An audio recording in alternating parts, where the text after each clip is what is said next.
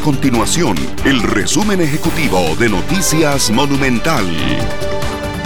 Hola, mi nombre es Fernanda Romero y estas son las informaciones más importantes del día en Noticias Monumental. Las autoridades del gobierno anunciaron una modificación de las medidas de restricción para contener la propagación del COVID-19 en el país durante la tercera ola de contagios. Se trata de una disminución de los aforos y una ampliación de la restricción vehicular sanitaria que regirá desde el 13 hasta el 31 de mayo en todo el territorio nacional. Por ejemplo, las autoridades prohíben transporte de pasajeros de pie y establecen un horario reducido para la visitación de las playas de 5 de la mañana a 6 de la tarde.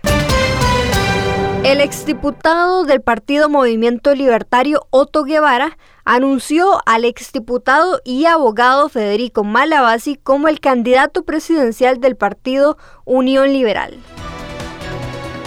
Estas y otras informaciones usted las puede encontrar en nuestro sitio web www.monumental.co.cr. Nuestro compromiso es mantener a Costa Rica informada.